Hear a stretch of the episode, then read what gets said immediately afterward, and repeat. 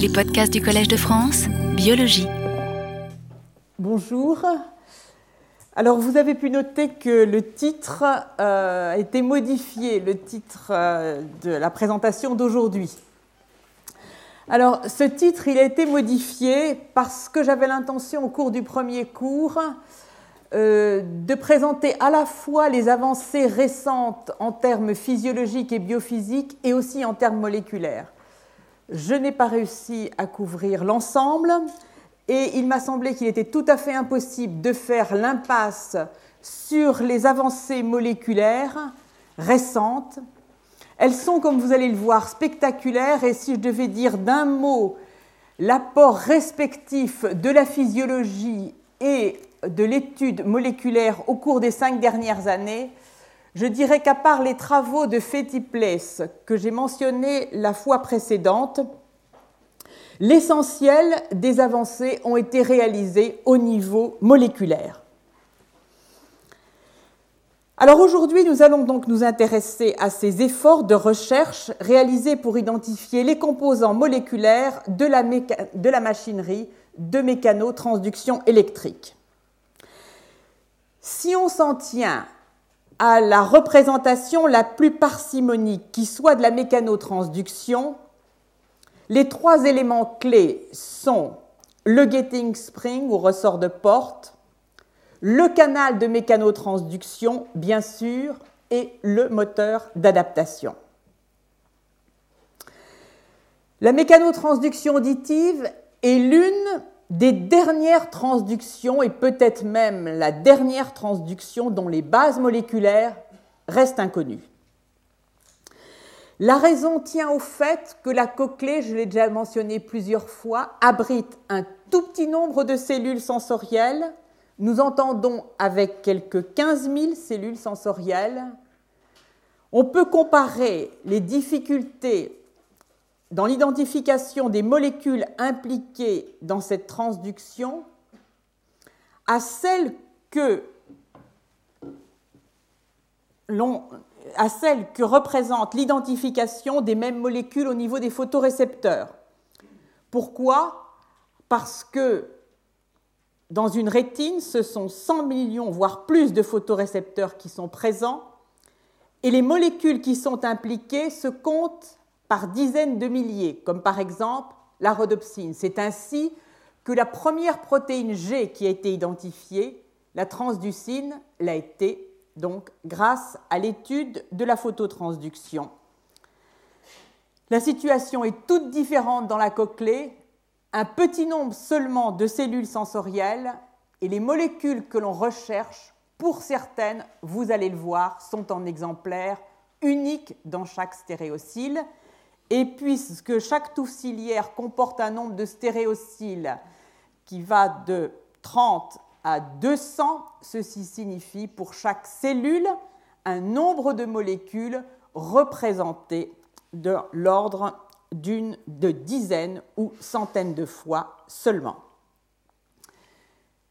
Je vais débuter par le tip link ce qui veut dire que dans une première approche, je vais le considérer comme étant le ressort de porte, puisque c'est ainsi qu'il a été proposé.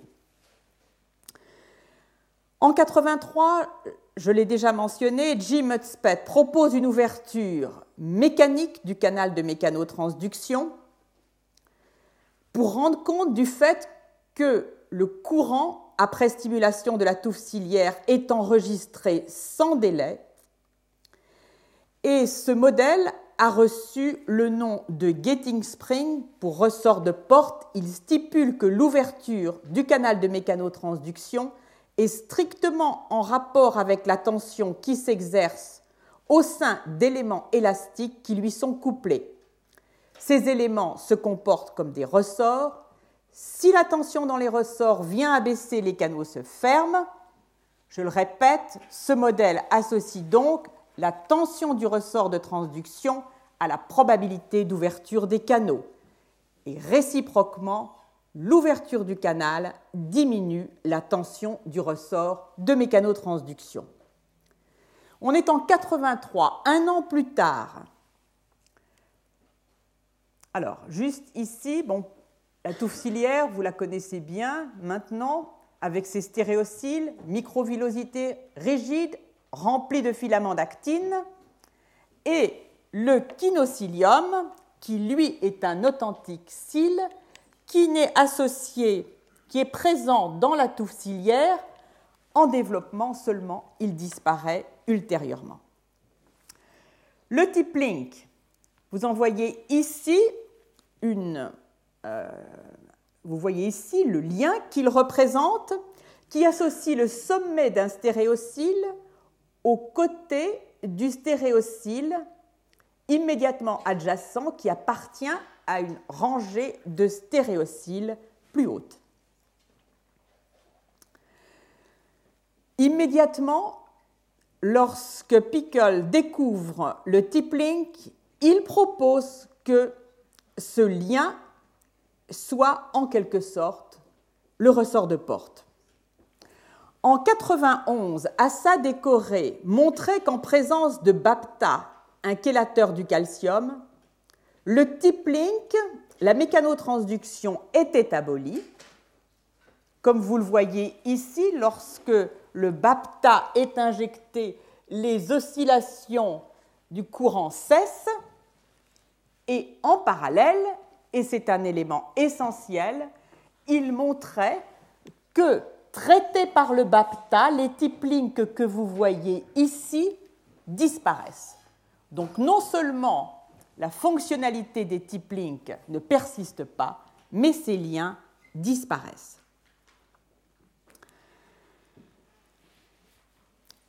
Alors, ceci était interprété comme désignant, en réalité, il y avait associé un mouvement de la touffe ciliaire, ce qui désignait le tippling comme un lien élastique. Petite révolution que j'ai mentionnée en 2000, lorsque Béchara Kachar, par microscopie électronique, apporte une résolution de la composition du il, qu'il peut décrire comme deux protofilaments enroulés en une hélice dextrogire dont la périodicité est d'environ 20 nanomètres et qui possède deux insertions apicales et trois insertions basales. Sur, fondé sur ces observations, le commentaire qui est associé à cet article et l'article lui-même tend à dire que le lien, par sa morphologie, par ses caractéristiques en microscopie électronique, évoque non pas un lien élastique, mais un lien rigide. Et de ce fait, les auteurs proposent que la structure ressort qui influe sur la probabilité, qui contrôle la probabilité d'ouverture du canal, n'est pas le type link, mais une autre structure qui doit être recherchée. Quoi qu'il en soit, les calculs permettent d'établir une valeur de la raideur de ce ressort qui est nommé KGS, valeur qui se situe autour de 1 millinewton par mètre. Alors, je vais discuter maintenant le substrat moléculaire du type. La génétique s'avère à ce jour le seul outil qui a permis d'approcher la composition à l'échelle moléculaire de cette machinerie de mécanotransduction et d'en valider la fonction des différents composants. Pour accéder aux molécules exprimées dans la touffe ciliaire et en particulier à ceux qui composent cette machinerie, aujourd'hui d'autres approches sont développées. Analyse des transcrits présents dans la touffe ciliaire, analyse du transcriptome, analyse protéomique après purification des touffes ciliaires. Il n'en demeure pas moins que valider et décrypter la fonction de ces protéines identifiées en raison de l'expression des RNA messagers correspondants ou de leur présence dans la touffe ciliaire ne peut se faire aujourd'hui que par la modification des gènes qui les code chez l'animal. Ceci veut dire aujourd'hui que la genèse d'animaux transgéniques obtenus par recombinaison homologue est tout à fait essentielle pour rétablir l'implication de telle molécule ou telle autre dans la machinerie de mécanotransduction. Alors, quels sont les tests physiologiques dont on dispose ensuite pour étudier la mécanotransduction chez ces souris recombinantes In vivo, l'enregistrement des potentiels microphoniques à la fenêtre ronde, je pense que Paul Avant les exposera et en discutera largement tout à l'heure. Ex vivo, sur la cochlée, enregistrement direct des courants de transduction mécanoélectrique avec pour limite actuelle le fait que chez la souris, on ne sait pas les enregistrer au-delà du huitième jour après la naissance. Ex vivo, toujours, les enregistrements sur hémicochlée. En réalité, aucun n'a été encore publié chez la souris à ce jour. Mais comme ils sont maîtrisés par quelques groupes chez le rat, le passage à la souris paraît un objectif raisonnable. Donc, première donnée, les données physiologiques. Deuxième donnée, non moins indispensable, c'est la mise en évidence de la protéine dans la touffe ciliaire et sa localisation subcellulaire. Or, ce n'est pas trivial. Ce n'est pas trivial puisque, comme je vous l'ai dit, certaines de ces molécules vont être présentes seulement en un ou deux exemplaires. Et on est même amené à se poser la question, lorsque l'on voit un immunomarquage, est-ce que véritablement il correspond à une ou deux molécules, puisque même avec les systèmes d'amplification, la possibilité de déceler une ou deux molécules reste assez hypothétique. Le type link. Le type link, je vais reprendre le déroulement des étapes qui ont conduit à une caractérisation moléculaire de sa composition, récemment publiée conjointement par Cachard et Müller. Ce fut tout d'abord la découverte d'une cadérine défectueuse dans un syndrome, le syndrome de Usher. Ce syndrome de Usher est la première cause de déficit auditif et visuel associé on en distingue trois types cliniques, Usher 1, Usher 1, 2 et 3. Ils se différencient par la sévérité de l'atteinte auditive et sa date d'apparition. Les types 1 et 2 sont bien définis au plan clinique, le type 3 les moins. Le type 1, la surdité profonde et congénitale. La rétinopathie pigmentaire qui conduira à la cécité apparaît avant la puberté. Le type 2, la surdité est modérée à sévère et congénitale. La rétinopathie pigmentaire apparaît à la puberté. Dans le type 3, la surdité est variable dans sa date d'apparition, mais elle n'est pas congénitale. De même, la rétinopathie pigmentaire apparaît à un âge variable. S'y ajoutent des troubles vestibulaires qui ne sont présents, qui sont pardon, absents dans le syndrome de Usher de type 2, mais présents dans le type 1 et 3. Aujourd'hui, cinq gènes ont été identifiés dont le déficit conduit à un syndrome de Usher de type 1. Usher 1B, 1C, 1D, 1F et un G. Revenons à la cadérine 23. Elle est défectueuse dans le syndrome de Usher de type 1D.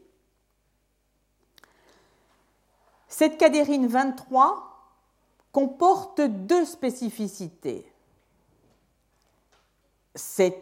On l'attend, une molécule d'adhésion qui médie l'adhésion entre deux membranes, comme toutes les cadérines, et de manière calcium dépendante. Elle diffère cependant des cadérines classiques, les cadérines épithéliales, par une très grande région extracellulaire qui comporte non pas 5 répétitions de type cadérine comme les cadérines classiques, mais 27. Elle en diffère aussi par le fait que sa région intracytoplasmique ne comporte pas les sites de liaison aux caténines qui ancrent toute cadérine au filament d'actine et sont à l'origine de ou sont intimement associés au processus d'adhésion.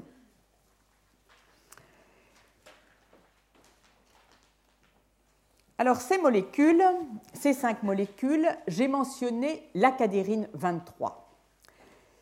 Il existe une autre molécule dont le déficit conduit également à un syndrome de Usher, c'est l'atteinte de la protocadérine 15, qui elle aussi porte un grand nombre de répétitions extracellulaires, 11 répétitions, et ne possède pas les sites de fixation aux caténines qui normalement ancrent, je vous l'ai dit, toute cadérine au cytosquelette. Les trois autres molécules défectueuses dans ce syndrome sont un moteur moléculaire qui file le long des filaments d'actine, dont je vous ai dit que, les stéréocyles étaient emplis, la myosine 7A.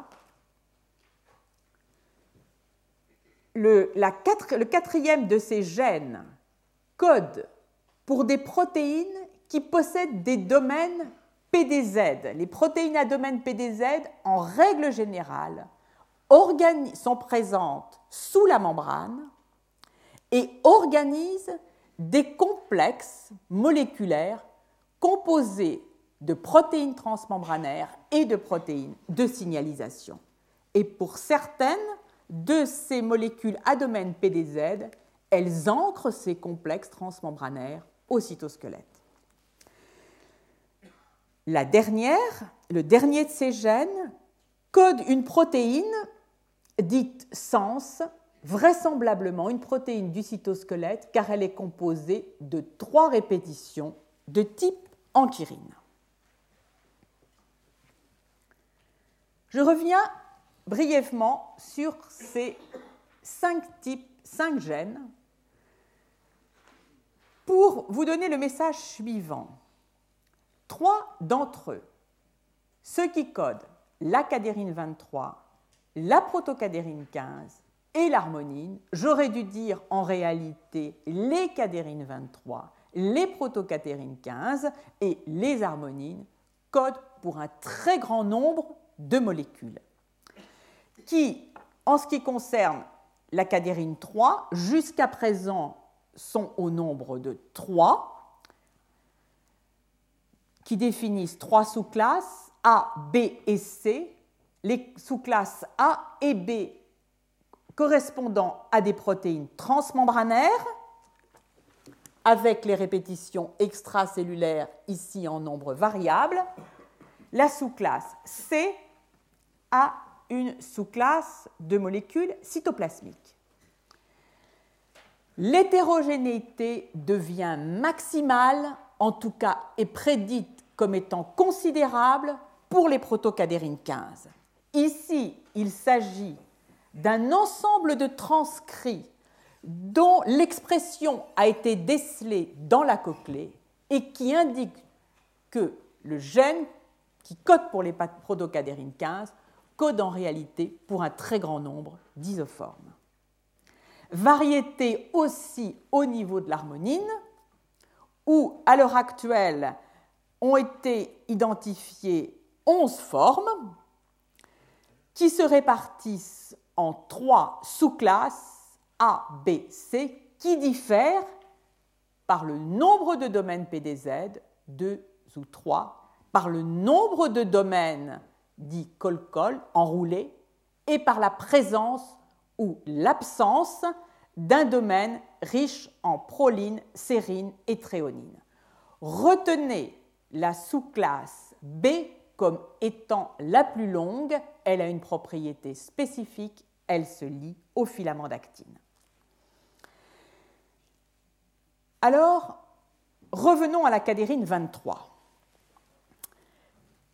Dès que la cadérine 23 a été identifiée comme défectueuse dans le syndrome de Usher de type 1, des efforts se sont portés pour essayer de tenter de voir si cette cadérine 23 pouvait être ou non un composant du type Link. En raison de son grand domaine extracellulaire et de sa taille prédite, elle était en effet un très bon candidat. Nous avons généré des anticorps contre les répétitions extracellulaires de la cadérine 23, la répétition 11, la répétition 23, ainsi que des anticorps dirigés contre la région cytoplasmique. Les résultats ont été les suivants. Nous sommes ici au stade embryonnaire. La touffe ciliaire vient juste d'émerger du neuroépithélium auditif. Alors, avec cet anticorps qui reconnaît un épitope extracellulaire, vous voyez que la cadérine 23 est massivement exprimée par les cellules sensorielles. Le temps passant, on observe la chose suivante. Tout d'abord, on peut distinguer le fait que la cadérine 23 est présente au niveau précocement de la touffe ciliaire, mais également exprimée au niveau du kinocilium. On est ici un jour après la naissance, cinq jours après, on peut voir des points discrets de cadérine 23 qui décorent les sommets de chaque rangée de stéréociles. Progressivement, ce marquage disparaît et ici, chez le rat, au 13e jour après la naissance, il est indétectable. Je vous l'ai dit, la grande question, est-ce que cette cadérine 23 peut former des liens? En, procédant à des immunomarquages en microscopie électronique en utilisant des particules d'or, il a été possible de montrer que de fait, la cadérine 23 entre dans la composition, vous le voyez sur ces sections de stéréociles, entre dans la composition d'une part des liens interstéréociliaires précoces et d'autre part des liens entre, qui existent entre le kinocyle et les stéréociles. Même chose, cette fois-ci sur une coupe verticale, vous voyez la présence de la cadérine 23 entre les stéréociles et également entre le kinocilium et les stéréociles. Donc en première approximation, on peut dire que la cadérine 23 est un composant des liens interstéréociliaires qui unissent les stéréociles entre eux et des liens qui unissent les stéréociles au kinocilium. Ces liens étaient totalement passés inaperçus. Est-ce que ces liens ont un rapport avec le type link? Est-ce qu'il s'agit en réalité de molécules de type link exprimées massivement ou non? Alors, comment répondre à cette question? Eh bien, les physiologistes avaient caractérisé un certain nombre de propriétés du type link qui sont les suivantes. Sa sensibilité un chélateur du calcium, je vous l'ai dit tout à l'heure, il rompt le tip link. Il ne fait pas que de supprimer la mécanotransduction, il rompt véritablement le tip link. Ils avaient, également examiné la sensibilité du tip link à certaines protéases et montré en particulier que le tip link était résistant à l'activité de la subtilisine. Il était également sensible au lantanium.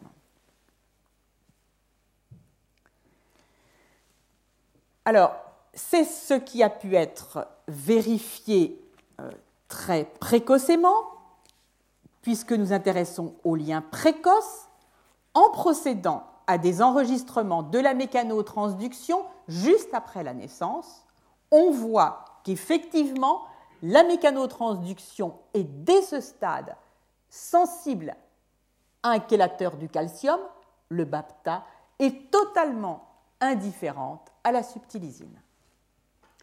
Qu'en est-il alors de la cadérine 23 On s'attend, si elle est bien un des composants du type link et que ce que nous révélons est bien le type link, à ce que le marquage décelé ne soit pas modifié par la présence de subtilisine.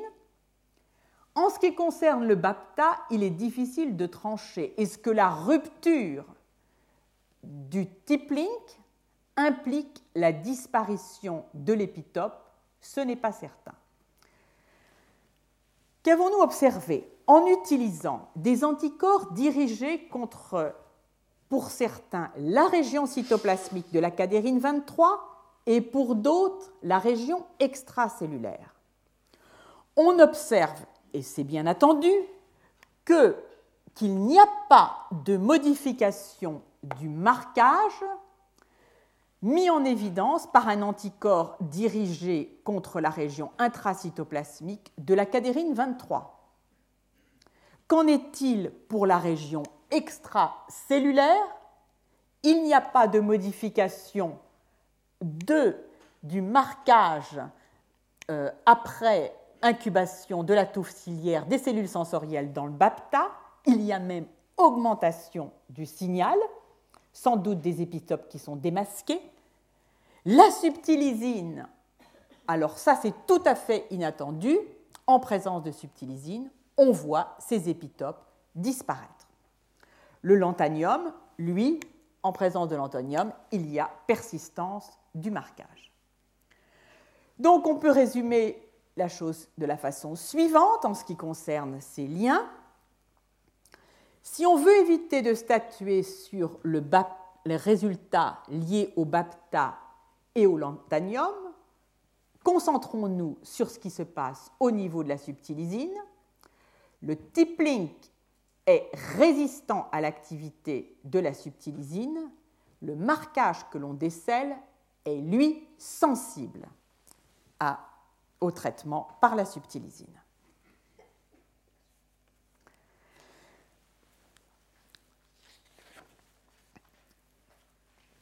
Donc nous avons conclu que, qu'il existe des liens latéraux très précoces constitués de cadérine 23, et puisqu'il y avait colocalisation avec la protocadérine 15, pourquoi pas aussi de protocadérine 15 Quel est le rôle de ces liens?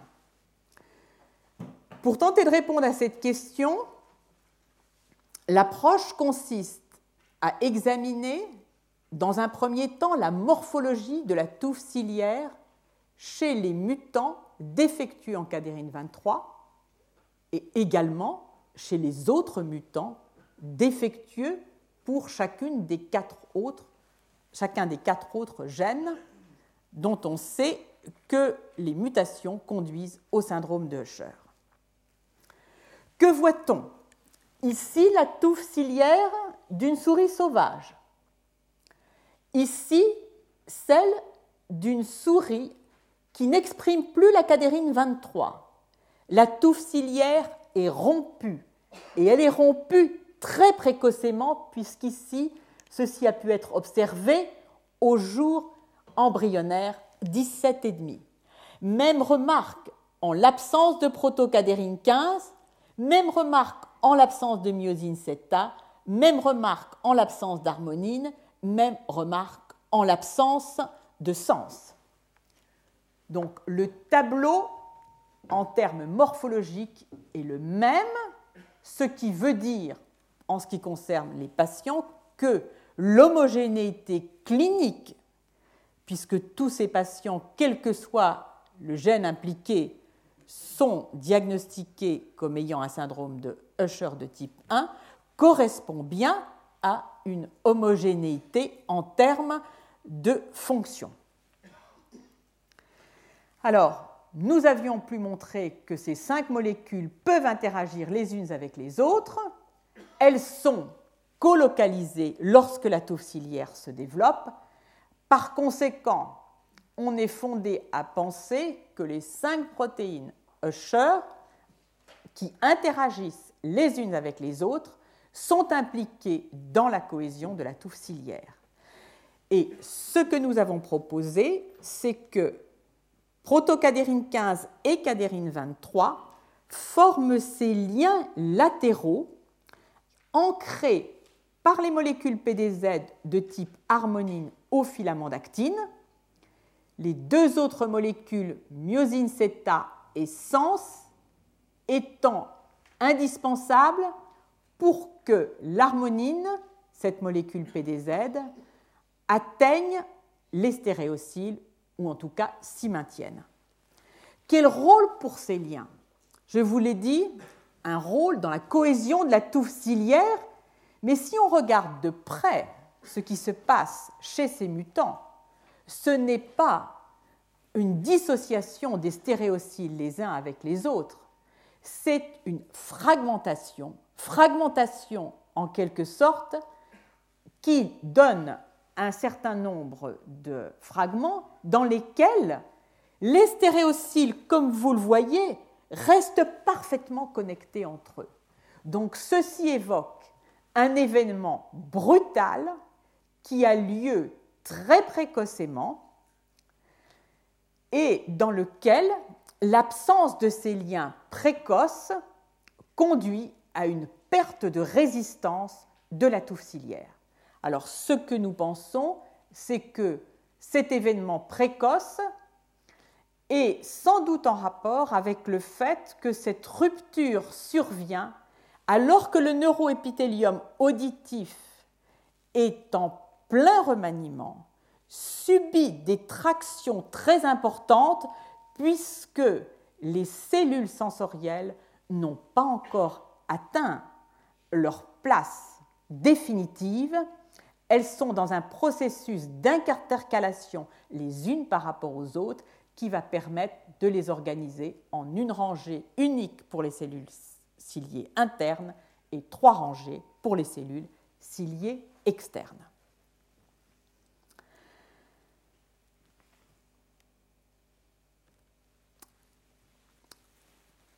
Voici pour le premier épisode. La question pour autant, du type n'est pas résolu.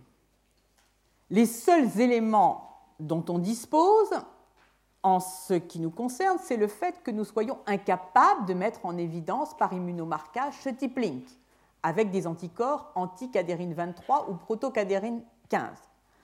Ceci ne peut constituer une preuve de l'absence de participation de ces deux molécules dans la composition du type link. Entre-temps, Guy Richardson avait obtenu un anticorps monoclonal qui décelait un épitope extracellulaire dans une présent qui marquait également la touffe ciliaire, mais lorsque mais la nature de la molécule décelée par anticorps était inconnu et la taille révélée sur Western blot était les deux tiers de celle d'une cadérine 23.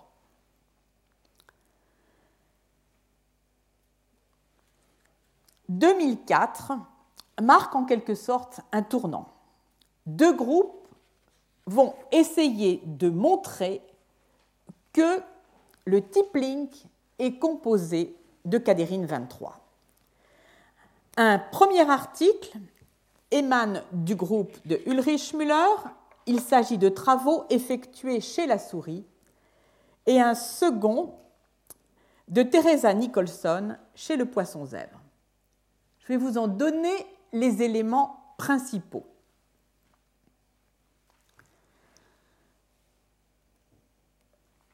La cadérine 23, à l'époque, on en avait décrit deux isoformes qui différaient dans leur région intracytoplasmique par la présence ou l'absence d'une séquence peptidique codée par l'exon 68. Les anticorps qui ont été utilisés dans ce travail étaient des anticorps dirigés contre la région intracytoplasmique de la cadérine 23. Le marquage obtenu était le suivant. Un marquage que vous voyez ici au niveau du vestibule, clairement à l'apex des stéréociles, moins clairement au niveau de la cochlée. Au niveau du vestibule, un marquage qui suit le kinocilium et qui en quelque sorte reproduit ce que je vous ai montré tout à l'heure avec des anticorps extracellulaires. Et puis un marquage relativement fort au sommet des stéréociles. Comment démontrer que la cadérine 23 appartient au type Link Par un immunomarquage en microscopie électronique. Regardez bien les résultats.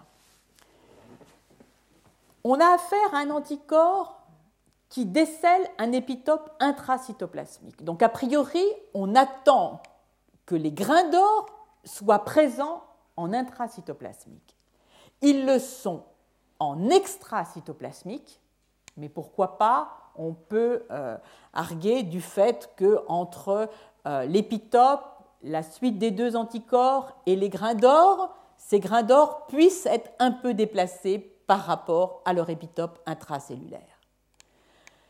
Les, grains d'or sont très nombreux pour des molécules uniques et on les décèle au niveau de l'insertion haute du tippling que vous voyez ici, là et là, et également au niveau de l'insertion basse du tippling, là et là.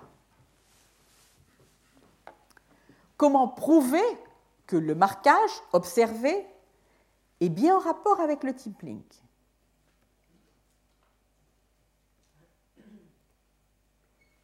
Eh bien, toujours les mêmes tests. Est-ce qu'il y a une sensibilité du marquage au BAPTA et à l'EDTA? On peut tout de même être un tout petit peu étonné du résultat. Il y a disparition totale du marquage, comme vous le voyez ici, en présence de DTA et de lantanium, alors que, je vous le rappelle, l'anticorps détecte un épitope intracellulaire. La résistance à la subtilisine. On aimerait la voir, elle est très simple à tester, elle n'est pas présente dans ce papier, mais un effort a été fait pour montrer que, de fait, la cadérine 23 est résistante à la subtilisine. Les auteurs ont procédé de la façon suivante. Ils ont exprimé dans des fibroblastes la cadérine 23 Ensuite, vous voyez au passage qu'il se forme des paquets entre cellules, comme s'il y avait reconnaissance entre deux cadérines 23 exprimées à la surface des fibroblastes. Que se passe-t-il si on ajoute de la subtilisine?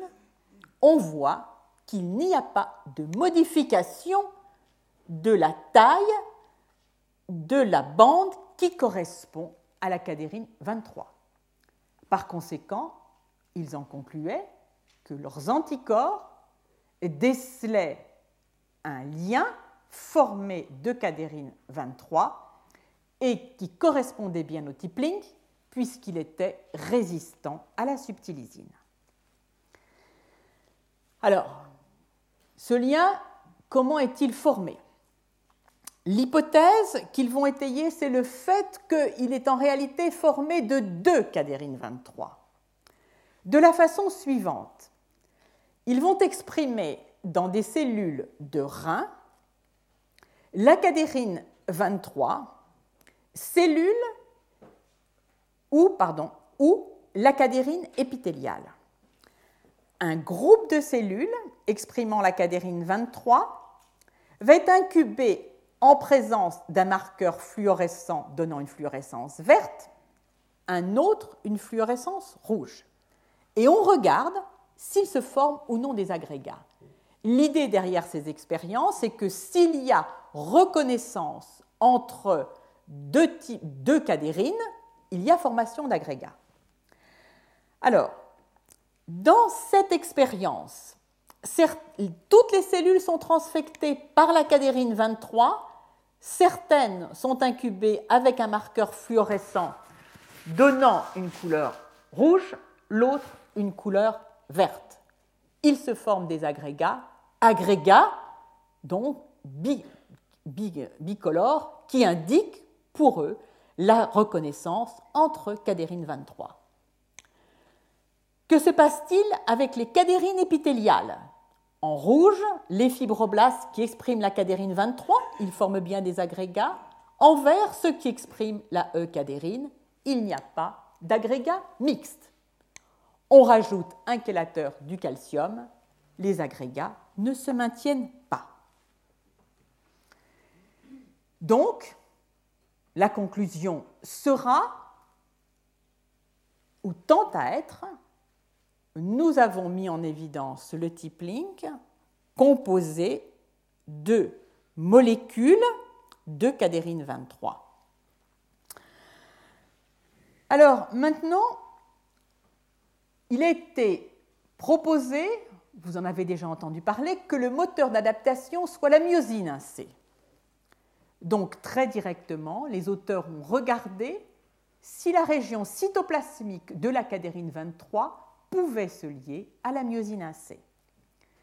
Pour ce faire, ils ont coexprimé dans des cellules la myosine 1C et différents fragments de la cadérine 23.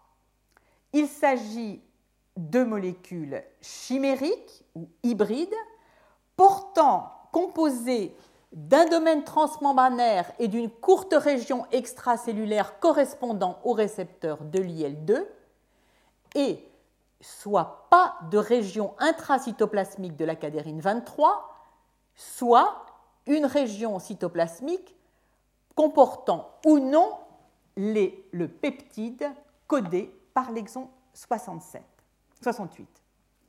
La réponse est la suivante en immunoprécipitation, la myosine CETA peut ne se lie pas au récepteur de l'IL2 dépourvu de région cytoplasmique.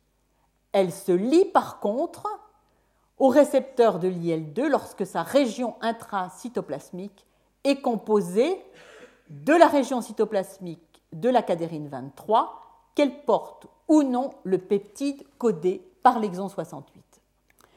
Alors, ceci se voit aussi au niveau des colocalisations observées. Pas de colocalisation entre la myosine 1C et euh, le récepteur de l'IL2 dépourvu de région cytoplasmique. En revanche, colocalisation nette lorsque le récepteur de l'IL2 porte une région intracytoplasmique qui est celle de la cadérine 23. Donc, on peut dire que euh, l'ensemble euh, des éléments apportés là pouvaient être considérés comme indiquant la participation de la cadérine 23 au tippling. Alors maintenant, les éléments qui étaient censés renforcer cette conclusion venaient euh, du second manuscrit qui portait, lui, sur l'étude de la cadérine 23 chez le poisson zèbre. Premier élément, la cadérine 23, dont l'expression est ici regardée en termes d'hybridation in situ, est bien exprimée dans les cellules sensorielles du poisson zèbre. Il s'agit des cellules sensorielles, ici de la ligne latérale, même chose dans le vestibule. Qu'en est-il de la touffe ciliaire? Alors, qu'en est-il de la touffe ciliaire en ce qui concerne le poisson zèbre? Un certain nombre de mutants ont été décrits, mutants dans lesquels la touffe ciliaire est désorganisée. Par des approches génétiques, ces mutants ont été ordonnés, classés en groupes de complémentation, un même groupe par définition euh, comportant l'ensemble des allèles présents dans un même gène. Alors, un de ces groupes de complémentation correspond à des mutants qui ont été appelés Sputnik et qui ont des troubles de l'équilibre, et en particulier. Alors, l'intérêt du poisson zèbre, c'est le fait que, certes, il possède une oreille interne avec cochlée et vestibule, mais de plus, un système qui est considéré comme homologue au système auditif et vestibulaire, qui est le système de la ligne latérale. Je l'ai montré plusieurs fois déjà, à la surface du poisson sont égrenés des petits organes sensoriels que l'on appelle les neuromastes, qui détectent, comme le font la cochlée et le vestibule, les mouvements liquidiens. Mouvements liquidiens en ce qui concerne les neuromastes, provoqués donc par le passage des proies et des prédateurs. Chez ces mutants Sputnik, une désorganisation de la touffe avait été observée, sauf chez un. Et l'enregistrement de la mécanotransduction indiquait une mécanotransduction très réduite, voire absente, sauf chez un mutant qui conservait environ un tiers de la réponse mécanoélectrique. Le gène a été identifié chez ces mutants. Le gène code pour la cadérine 23. Alors, en quoi ce papier apportait-il un élément supplémentaire pour dire que la cadérine 23 est un composant du type Link? Alors, les éléments étaient les suivants. Le premier est le fait que chez aucun de ces mutants, le type n'était observé. Je dirais, c'est pour moi une très grande curiosité. C'est très difficile de mettre en évidence le type link. C'est une très grande curiosité quand cette conclusion est aussi donnée pour le mutant qui a gardé un tiers de sa mécanotransduction. Plus à mon avis, plus pertinent et plus fiable, chez aucun de ces mutants, on ne pouvait déceler la densité que vous voyez ici schématisée, densité euh, révélée en microscopie électronique, densité aux électrons, qui correspond à l'insertion apicale du type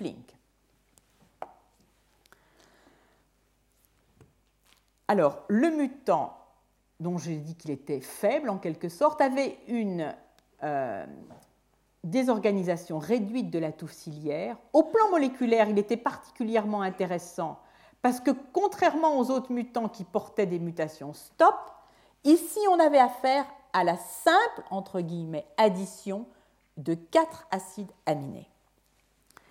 Et donc, je vous l'ai dit, chez ce mutant, il n'y avait soi-disant pas de tippling, ce qui est tout à fait impossible. La plaque insertionnelle n'avait pas bougé.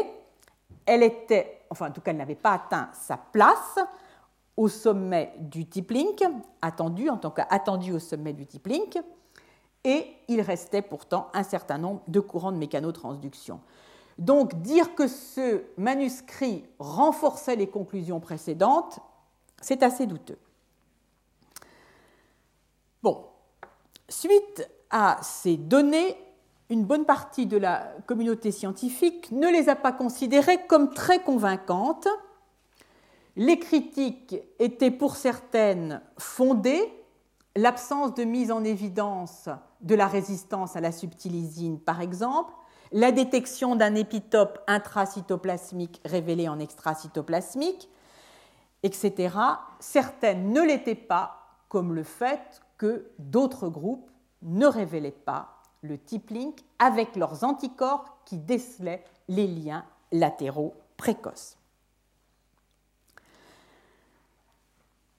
Juste pour en terminer avec cette phase du travail, certains étaient cependant très convaincus, comme David Corré, qui proposait immédiatement de rendre compte de la, euh, la structure du type link telle qu'elle avait été observée en microscopie électronique par ces répétitions de type cadérine qui auraient conféré une rigidité au type. Le temps passant, un certain nombre de groupes se sont intéressés à la structure tridimensionnelle des répétitions de type cadérine. Il a été établi qu'elles sont composées de 7 brins bêta antiparallèles et que le calcium se fixe entre les répétitions. Plus intéressant, en 2006, Laurence Shapiro pouvait étendre les conclusions faites auparavant sur les cadérines classiques aux cadérines non classiques en ce qui concerne leur mode de reconnaissance.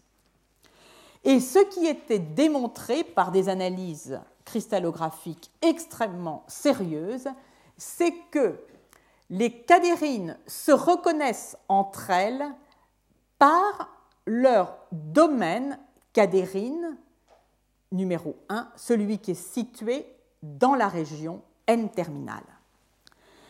Il y a cependant une différence entre les cadérines classiques et d'autres cadérines dans le nombre des tryptophanes qui sont impliqués dans la réception de la boucle bêta, du brin bêta le plus terminal qui vient se loger dans l'autre répétition de type 1 formant comme ceci une espèce, une sorte de pont croisé. Alors maintenant, j'en viens à l'article qui, en 2007, va apporter des éléments beaucoup plus sérieux sur l'implication de la cadérine 23 comme dans la composition du type link ce sont des anticorps totalement nouveaux qui vont être utilisés. On comprend pourquoi.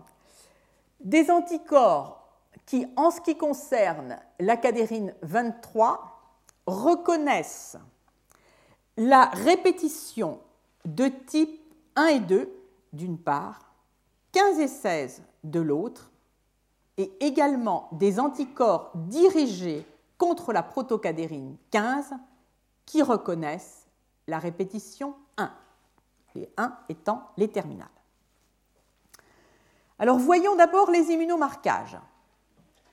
Je vais commencer par ceux qui sont en bas et qui représentent l'expression ici au niveau de touffe ciliaire de la cochlée en développement. Vous reconnaissez les images précédentes de la cadérine 23 et de la protocadérine 15 donc qui sont très fortement exprimés et on peut dire colocalisés avec une présence à l'apex dans la même région du kinocilium. En haut, des images qui correspondent à du vestibule mature. Il s'agit exclusivement de marquage par la cadérine 23. On l'observe le long du kinocilium et très clairement à l'apex des stéréociles. Bien sûr, c'est la cochlée que l'on voudrait voir. Les immunomarquages chez la cochlée en microscopie optique se sont réalisés tous chez le cobaye, excepté les marquages ici qui ont été obtenus chez le rat. Ils sont toujours plus clairs chez le cobaye. Que voit-on? Les immunomarquages ne sont montrés, illustrés que pour la cadérine 23, ce qui laisse supposer qu'en accord avec ce que d'autres ont vu, la protocadérine 15, en réalité, au stade adulte, est exprimée tout le long du stéréocyle. La cadérine 23, on voit ici deux rangées seulement de points, très clairement, il s'agit de, vraiment de, de marquages tout à fait remarquables.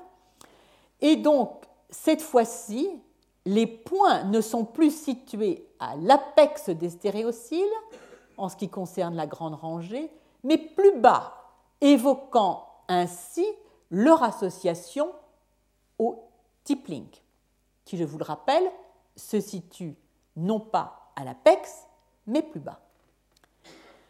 Lorsque du BAPTA est appliqué, les auteurs notent qu'il y a déplacement apical du marquage, ce qui est en accord en quelque sorte avec ce que l'on attend si la tension sur le tip link est relâchée. Au passage, je tiens à vous signaler que c'est les arguments inverses qui avaient été euh, mis en, euh, enfin, utilisés dans le papier précédent, puisqu'il s'agissait au contraire de la disparition des épitopes en présence du BAPTA. La microscopie électronique en immunomarquage a pour but de véritablement valider que les liens mis en évidence par la cadérine 23, par les anticorps dirigés contre la cadérine 23, sont vraiment associés au type link. Trois types d'anticorps, on retrouve les trois types d'anticorps. L'un ici, donc, décelant l'extrémité N-terminale de la cadérine 23, celui-ci, donc ici, celui-ci décelant son, sa région médiane et celui-là l'extrémité N-terminale de la protocadérine 15. C'est un travail très sérieux, quantifié et qui donne le résultat suivant. La protocadérine 15, si on mesure la distance des grains par rapport au stéréocyle, se situe bien, ces grains se situent bien dans la partie basse du tip link. Quant aux grains qui sont associés à l'épitope central de la cadérine 23, ils se répartissent plutôt dans la région apicale et aux grains qui sont situés dans la région qui correspondent à l'épitope N-terminal, ils sont assez chevauchant, mais pas totalement, avec ceux mis en évidence par les anticorps anti-protocadérine 15. Donc au total, même si on peut discuter le fait qu'il y a chevauchement de certains épitopes, qu'on n'attendrait pas de tels chevauchements, les auteurs proposent de les expliquer par la rupture occasionnelle du tipling qui change les rapports on peut accepter la conclusion qui consiste à dire que les épitopes de la cadérine 23 sont situés au niveau de l'insertion en quelque sorte haute du type link et ceux de la protéocadérine 15 de l'insertion basse. Alors, je ne veux pas vous rappeler à quel point c'est résultats sont discordants de ceux qui avaient été publiés auparavant. Je vous l'ai dit entre-temps, une avancée avait été faite en ce qui concerne les modes de reconnaissance des cadérines et qui était mise à profit de façon assez élégante par les auteurs pour poser un certain nombre de questions. Puisque le type link est composé de deux protofilaments dont l'enroulement évoque un enroulement parallèle. Peut-on reproduire avec ces molécules purifiées de cadérine 23, la région extracellulaire, cet enroulement. La réponse est la suivante, elle est illustrée ici. Oui, ces molécules, les domaines extracellulaires de la cadérine 23, peuvent s'enrouler. Protocadérine 15, même résultat, moins net. Alors ensuite, il fallait véritablement démontrer qu'il y avait reconnaissance entre les extrémités N-terminales de la protocadérine 15 et de la cadérine 23. Ceci a été fait de la façon suivante en exprimant les régions extracellulaires de la cadérine 23 portant une étiquette dans leur région C-terminale, soit une étiquette de type récepteur FC aux immunoglobulines, soit une étiquette histidine qui a l'avantage, cette étiquette histidine, ces histidines ont l'avantage d'avoir une affinité pour le nickel et donc les protéines correspondantes et les complexes correspondants peuvent être retenus sur une colonne de nickel. Ici, l'acadérine 23, les 11 répétitions N-terminales, les 3 répétitions N-terminales, la protocadérine 15, toute la région extracellulaire, soit couplée à une étiquette de type MIC qu'on sait reconnaître par un anticorps, histidine que l'on sait accrocher à une colonne de nickel, ou un fragment de type FC des immunoglobulines. Ce que les auteurs ont fait est de procéder au mélange d'un certain nombre de ces isoformes et de regarder si elles étaient reconnues sur une colonne de nickel. À chaque fois, le mélange comporte l'acadérine 23 portant l'étiquette histidine associée à diverses de ces protéines recombinantes. Là, pas de reconnaissance, en tout cas dans les conditions utilisées, qui sont des conditions tout à fait particulières, puisqu'elles sont loin d'être des conditions physiologiques. Les auteurs ont travaillé en 1 millimolaire calcium, alors que l'endolymphe contient 20 à 30 micromolaires calcium. Pas de reconnaissance des cadérines 23 par leur extrémité. Pas de reconnaissance ici, c'est un seul contrôle. Les seules molécules qui se reconnaissent lorsqu'elles sont entières sont la protocadérine 15 et la cadérine 23. Donc, la possibilité d'une reconnaissance terminale, sans doute terminale. Alors, pour avancer, ils ont ensuite utilisé leurs différentes constructions exprimant tout ou partie de la région extracellulaire de la cadérine 23 avec la protocadérine 15. L'expérience idéale aurait été de pouvoir mettre les deux répétitions de type 1 ensemble et montrer qu'elles interagissaient, celle de la cadérine 23 et de la protocadérine 15, et ni les deux protocadérines 15, ni les deux cadérines 23. Ceci n'est pas réalisable parce que même si l'interaction ne se fait qu'au niveau des répétitions de type 1, la répétition de type 2 au moins est nécessaire pour la reconnaissance. Les résultats sont les suivants.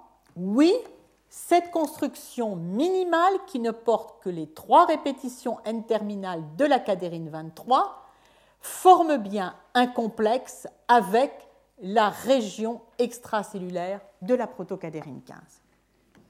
Ce que l'on peut dire, c'est que cette reconnaissance est différente en tout état de cause de la, euh, reconnaissance établie pour les cadérines de type épithélial et les autres cadérines que j'ai évoquées tout à l'heure et dont je vous ai montré le, le modèle de reconnaissance, qui sont dites les cadérines de classe 2. Elle est différente parce que au niveau de la cadérine 23, dans la répétition de type 1, il n'y a pas de tryptophane et dans la protocadérine 2, il n'y a, a qu'un seul tryptophane. Bon, donc une reconnaissance qui paraît euh, bonne. Un point très important, pour que cette conclusion soit valide, il faut montrer qu'en présence d'une concentration basse de calcium, ces interactions persistent. Alors, c'est ce qui est démontré ici. On démontre d'abord qu'elles ne persistent pas en présence de l'anthanium, mais qu'elles persistent à l'inverse en présence de concentrations basses de calcium. Je vous ferai remarquer que pour une raison incompréhensible, ce qui est testé s'arrête à 100 micromolaires. On aurait voulu voir les conditions de l'endolymphe, les conditions de 20 micromolaires. Dernier élément, pour en quelque sorte aller plus loin, les auteurs ont mis à profit, et c'est bien naturel, c'est là un des intérêts de la génétique, des mutations observées chez les patients dans la protocadérine 15. Deux mutations ont été rapportées chez les patients qui se situent dans les régions d'intérêt, la répétition de type 1 et la répétition de type 2. Il s'agit de mutations faux sens. Et ils ont observé la chose suivante. Par formation de complexes, que voici le témoin, il y a bien reconnaissance de la protocadérine 15 et de la cadérine 23 sauvage. Si l'on introduit une mutation dans la répétition de type 2, elle ne perturbe pas cette reconnaissance. Si on introduit la mutation qui était située dans le domaine C-terminal, le domaine 1 de la cadérine 23, pardon, de la protocadérine 15, on perd la reconnaissance. Un élément supplémentaire, Dernier point, si cette reconnaissance existe bien, pourquoi ne pas la rechercher in vitro sur des protéines purifiées, comme tout à l'heure, représentant les régions extracellulaires de la cadérine 23 et de la protocadérine 15, que l'on peut identifier par leur taille, qui sont distinctes. La cadérine 23 est beaucoup plus grande que la protocadérine 15, et on voit un certain nombre de figures comme celle-ci, qui indique que oui, les molécules peuvent bien se reconnaître in vitro.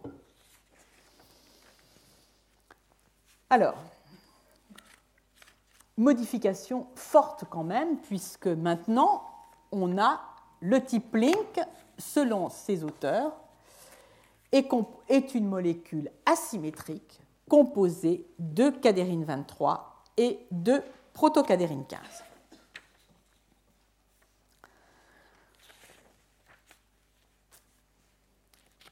Donc, on a affaire à une molécule qui se forme, le tippling se forme par interaction hétérophilique.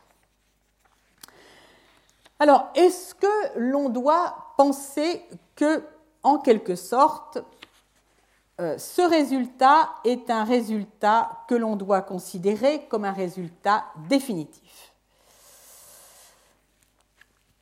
Alors, je vais euh, souligner trois questions qui demeurent. La première, il est très difficile de comprendre pourquoi les auteurs qui décèlent la cadérine 23 avec ces six jolis marquages euh, que je vous ai montrés, en particulier en microscopie optique, n'ont pas testé la sensibilité à la subtilisine. C'est le test qui établirait, sans discussion, le fait qu'on a affaire au type link. Deuxième élément, la tomographie moléculaire hautement résolutive qui avait été faite par un collègue de Jim Hudspeth ne prévoit pas, n'a pas montré, ce qui signifie ne permet pas non plus d'éliminer cette hypothèse, mais a conclu non pas à l'existence de répétitions de type cadérine, mais à l'existence de répétitions qui évoquaient plutôt des répétitions de type fibronectine. Troisième euh, élément, c'est celui qui est apporté par euh, Karen Steele et qui, regardant les mutants dépourvus de cadérine 23, les mutants valseurs chez la souris, conclut à l'existence de la persistance de liens que vous voyez ici, qui sont pour elle des link. Je crois qu'il faut être très prudent sur euh, cette conclusion. tout lien apical entre le sommet d'un stéréocyle et le côté du stéréocyle immédiatement adjacent le plus grand ne signifie pas un type link, mais tout de même, on n'a pas un tableau très clair de suppression du lien euh, type link. Il manque un élément important dans ces expériences. Ce qui a été montré en immunomarquage, en microscopie électronique, si on y revient, c'est que les différents épitopes ont bien, de la protocadérine 15 et de la cadérine 23, ont bien la distance escomptée par rapport aux deux stéréocyles. Mais la véritable preuve que l'on a à faire à un lien mixte ne peut venir que de l'identification sur un même lien des épitopes protocadérine 15 et cadérine 23. Alors pourquoi est-ce que cela n'a pas été fait? Eh bien je pense que l'obstacle est simplement technique, c'est-à-dire que pour pouvoir procéder à telles expériences, il faut avoir des anticorps, par exemple des anticorps de type euh, générés chez la souris et d'autres générés chez le lapin, par exemple, pour pouvoir ensuite de ça, lorsqu'on utilisera un deuxième anticorps couplé à des particules d'or de taille différente, pouvoir faire la différence entre les épitopes reconnus euh, correspondant à la protéocadérine 15 et ceux reconnus euh, correspondant à la cadérine 23. Ça, je dirais, c'est l'élément manquant. Je retiens, moi, comme la meilleure preuve de l'élément avancé, de ce qui était avancé, ces très jolis marquages situés de la cadérine 23 et eux seuls situés véritablement à l'emplacement d'insertion du type link. Alors, on va faire l'hypothèse que effectivement ces liens sont euh, composés comme il est proposé de protocadérine 15 dans leur partie basale et de cadérine 23 dans leur partie apicale. Est-ce qu'on a pour autant tous les composants moléculaires extracellulaires du type link Je pense que non, puisqu'il va falloir rendre compte des trois brins d'un côté et des deux brins de l'autre. Est-ce que l'on peut dire, même avec ce que l'on a, que véritablement le type link est composé de cadérine 23 et de protocadérine 15 La conclusion minimale est, me semble-t-il, que la cadérine 23 est associée au type link, c'est-à-dire c'était la conclusion en fait précédente, il manque bien sûr la preuve physiologique. Il manque la preuve physiologique, c'est-à-dire qu'il faut pouvoir démontrer que lorsque la cadérine 23 n'est plus exprimée, on a perte de la mécanotransduction. Ce n'est pas une expérience triviale à mettre en œuvre, puisqu'on ne peut pas avoir recours simplement aux mutants de souris défectueux pour la cadérine 23, puisque vous l'avez vu, leur euh, touffe stéréociliaire est d'emblée fragmentée. Donc on n'attend pas, quoi qu'il en soit, quel que soit le rôle euh, de la cadérine 23 euh, au niveau du type on ne s'attend pas à avoir une, une, réponse même, je dirais, euh, de type mécanotransduction. Ceci, donc, pour répondre à cette question, il faut réaliser des inactivations conditionnelles tardives, c'est-à-dire être capable de déléter le gène qui code pour la cadérine 23 au-delà de la période d'expression des liens latéraux qui sont, eux, pour sûr, composés de cadérine 23. Alors donc, il faut utiliser des promoteurs. Euh, aujourd'hui, on n'a pas grand-chose que l'on puisse utiliser qui s'expriment strictement tardivement. Alors, tout cela a beaucoup d'importance. Tout cela a beaucoup d'importance parce que la nature moléculaire devrait quand même nous donner quelques éléments sur l'élasticité du type link. Et d'autre part, si on en vient à dire que le type link est une structure asymétrique, tombe je pense qu'elle n'avait pas beaucoup de. À mon avis, ce n'était pas une très bonne hypothèse, mais l'hypothèse qui avait tout de même été développée et que vous pouvez voir illustrée ici, et qui plaçait un canal de mécanotransduction à chaque extrémité du type link.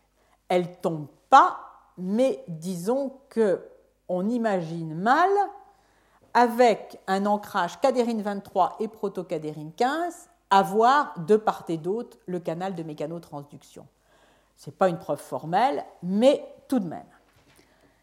C'est suffisamment important pour que soient remises en question, me semble-t-il, les expériences publiées par Denk et Corré en 1995, qui avaient tenté de voir où se situe le canal de mécanotransduction.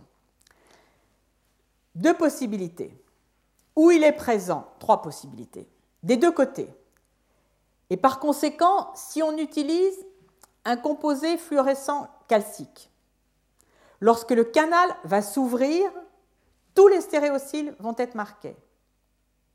Où il est présent à l'apex du lien apical et par conséquent vont être marqués tous les stéréociles sauf ceux de la rangée la plus petite, où il est présent à la base et vont être marqués tous les stéréociles à l'exception des plus grands.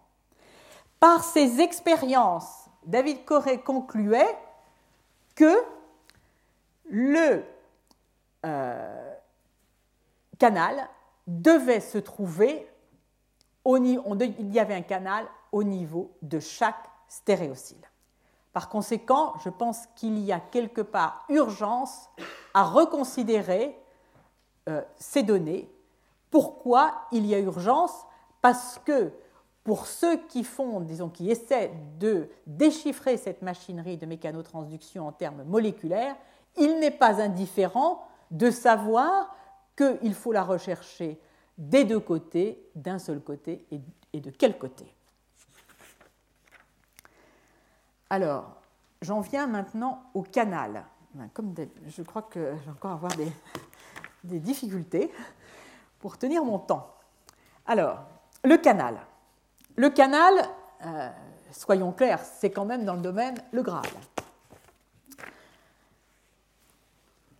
Euh, le canal.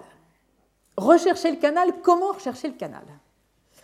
Alors, il y a un certain nombre de propriétés qui sont liées au canal et qui peuvent servir de guide pour privilégier tel ou tel canal pour être candidat.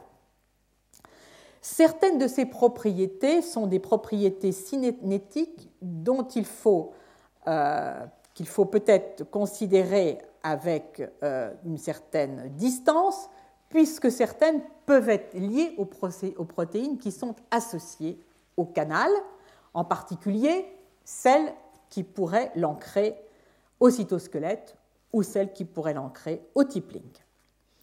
Donc les, les, propriétés les plus solides sur lesquelles s'appuyer pour rechercher le canal de mécanotransduction sont, me semble-t-il, les propriétés du port du canal.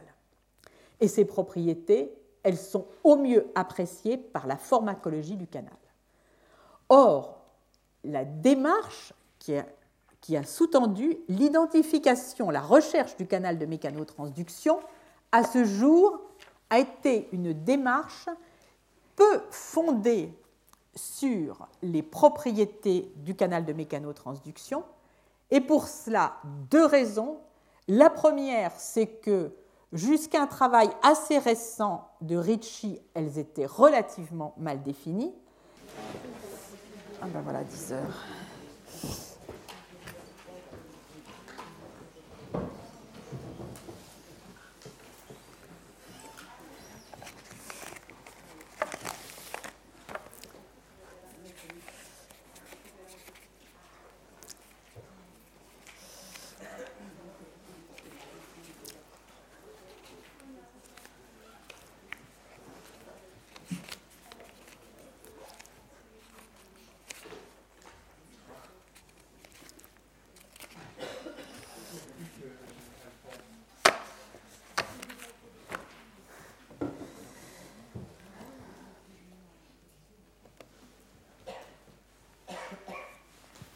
On se donne une ou deux minutes comme d'habitude.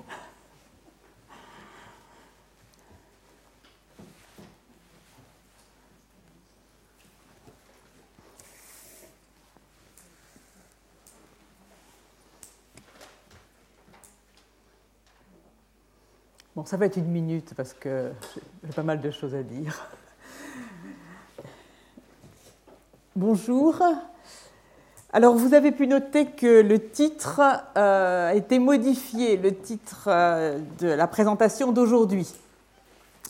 Alors, ce titre, il a été modifié parce que j'avais l'intention au cours du premier cours euh, de présenter à la fois les avancées récentes en termes physiologiques et biophysiques et aussi en termes moléculaires. Je n'ai pas réussi à couvrir l'ensemble et il m'a semblé qu'il était tout à fait impossible de faire l'impasse sur les avancées moléculaires récentes. Elles sont, comme vous allez le voir, spectaculaires et si je devais dire d'un mot l'apport respectif de la physiologie et de l'étude moléculaire au cours des cinq dernières années, je dirais qu'à part les travaux de Fetty que j'ai mentionnés la fois précédente, l'essentiel des avancées ont été réalisées au niveau moléculaire. Alors aujourd'hui, nous allons donc nous intéresser à ces efforts de recherche réalisés pour identifier les composants moléculaires de la, machinerie de mécanotransduction électrique. Si on s'en tient à la représentation la plus parcimonique qui soit de la mécanotransduction, les trois éléments clés sont le getting spring ou ressort de porte, le canal de mécanotransduction, bien sûr, et le moteur d'adaptation. La mécanotransduction auditive est l'une des dernières transductions, et peut-être même la dernière transduction dont les bases moléculaires restent inconnues. La raison tient au fait que la cochlée, je l'ai déjà mentionné plusieurs fois, abrite un tout petit nombre de cellules sensorielles. Nous entendons avec quelques 15 000 cellules sensorielles. On peut comparer les difficultés dans l'identification des molécules impliquées dans cette transduction à celles que à celle que représente l'identification des mêmes molécules au niveau des photorécepteurs. Pourquoi? Parce que dans une rétine, ce sont 100 millions, voire plus de photorécepteurs qui sont présents, et les molécules qui sont impliquées se comptent par dizaines de milliers, comme par exemple la rhodopsine. C'est ainsi que la première protéine G qui a été identifiée, la transducine, l'a été donc grâce à l'étude de la phototransduction.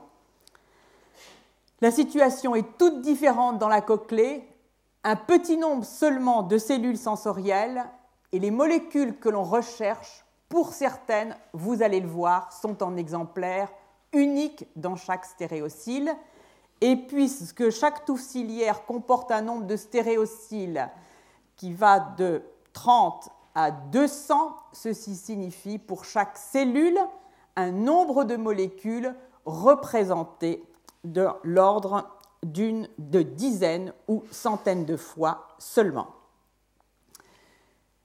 Je vais débuter par le type link ce qui veut dire que dans une première approche, je vais le considérer comme étant le ressort de porte, puisque c'est ainsi qu'il a été proposé. En 83, je l'ai déjà mentionné, Jim Hudspeth propose une ouverture mécanique du canal de mécanotransduction pour rendre compte du fait que le courant après stimulation de la touffe ciliaire est enregistré sans délai et ce modèle a reçu le nom de Getting Spring pour ressort de porte. Il stipule que l'ouverture du canal de mécanotransduction est strictement en rapport avec la tension qui s'exerce au sein d'éléments élastiques qui lui sont couplés. Ces éléments se comportent comme des ressorts. Si la tension dans les ressorts vient à baisser, les canaux se ferment. Je le répète, ce modèle associe donc la tension du ressort de transduction à la probabilité d'ouverture des canaux. Et réciproquement, l'ouverture du canal diminue la tension du ressort de mécanotransduction. On est en 83, un an plus tard. Alors, juste ici, bon, la touffe ciliaire, vous la connaissez bien maintenant, avec ses stéréociles, microvillosité rigide, remplie de filaments d'actine, et le kinocilium, qui lui est un authentique cil, qui n'est associé, qui est présent dans la touffe ciliaire, en développement seulement, il disparaît ultérieurement. Le type link, vous en voyez ici une euh, voyez ici le lien qu'il représente, qui associe le sommet d'un stéréocyle au côté du stéréocyle immédiatement adjacent qui appartient à une rangée de stéréociles plus haute. Immédiatement, lorsque Pickle découvre le tip link, il propose que ce lien soit en quelque sorte le ressort de porte. En 91, Assa décoré montrait qu'en présence de BAPTA, un chélateur du calcium, le type link, la mécanotransduction était abolie. Comme vous le voyez ici, lorsque le BAPTA est injecté, les oscillations du courant cessent et en parallèle, et c'est un élément essentiel, il montrait que traités par le BAPTA, les types links que vous voyez ici disparaissent. Donc non seulement la fonctionnalité des types links ne persiste pas, mais ces liens disparaissent. Alors, ceci était interprété comme désignant, en réalité, il y avait associé un mouvement de la touffe ciliaire, ce qui désignait le tippling comme un lien élastique. Petite révolution que j'ai mentionnée en 2000, lorsque Béchara-Cachard, par microscopie électronique, apporte une résolution de la composition du il, qu'il peut décrire comme deux protofilaments enroulés en une hélice dextrogire dont la périodicité est d'environ 20 nanomètres. Et qui possèdent deux insertions apicales et trois insertions basales. Sur, fondé sur ces observations, le commentaire qui est associé à cet article et l'article lui-même tend à dire que le lien, par sa morphologie, par ses caractéristiques en microscopie électronique, évoque non pas un lien élastique, mais un lien rigide. Et de ce fait, les auteurs proposent que la structure ressort qui influe sur la probabilité, qui contrôle la probabilité d'ouverture du canal, n'est pas le type link, mais une autre structure qui doit être recherchée.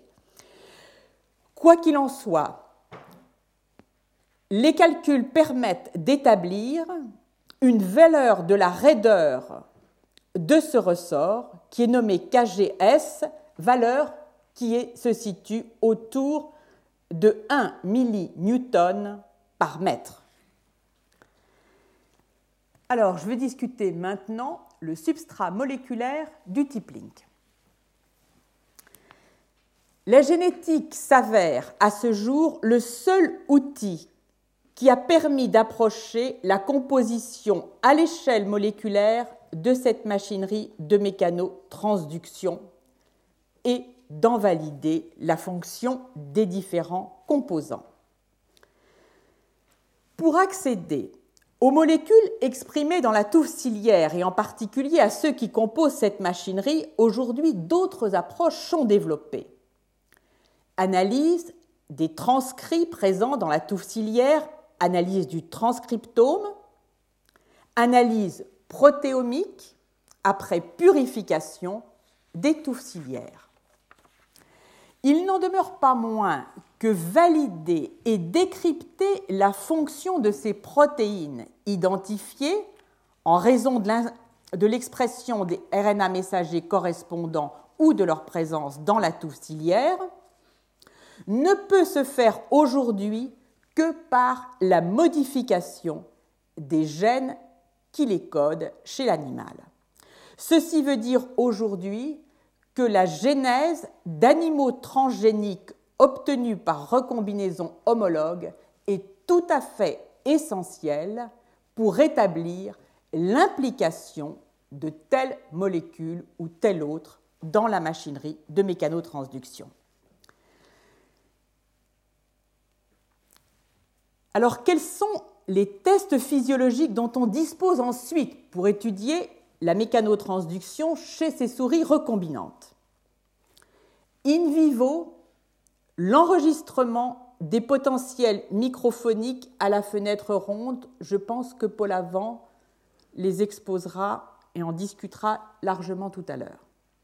Ex vivo, sur la cochlée, enregistrement direct des courants de transduction mécanoélectrique avec pour limite actuelle le fait que chez la souris, on ne sait pas les enregistrer au-delà du huitième jour après la naissance. Ex vivo, toujours, les enregistrements sur hémicochlée. En réalité, aucun n'a été encore publié chez la souris à ce jour. Mais comme ils sont maîtrisés par quelques groupes chez le rat, le passage à la souris paraît un objectif raisonnable. Donc, première donnée, les données physiologiques. Deuxième donnée, non moins indispensable, c'est la mise en évidence de la protéine dans la touffe ciliaire et sa localisation subcellulaire. Or, ce n'est pas trivial. Ce n'est pas trivial puisque, comme je vous l'ai dit, certaines de ces molécules vont être présentes seulement en un ou deux exemplaires. Et on est même amené à se poser la question, lorsque l'on voit un immunomarquage, est-ce que véritablement il correspond à une ou deux molécules, puisque même avec les systèmes d'amplification, la possibilité de déceler une ou deux molécules reste assez hypothétique. Le type link. Le type link, je vais reprendre le déroulement des étapes qui ont conduit à une caractérisation moléculaire de sa composition, récemment publiée conjointement par Cachard et Müller. Ce fut tout d'abord la découverte d'une cadérine défectueuse dans un syndrome, le syndrome de Usher. Ce syndrome de Usher est la première cause de déficit auditif la sévérité de l'atteinte auditive et sa date d'apparition. Les types 1 et 2 sont bien définis au plan clinique, le type 3 les moins. Le type 1, la surdité est profonde et congénitale. La rétinopathie pigmentaire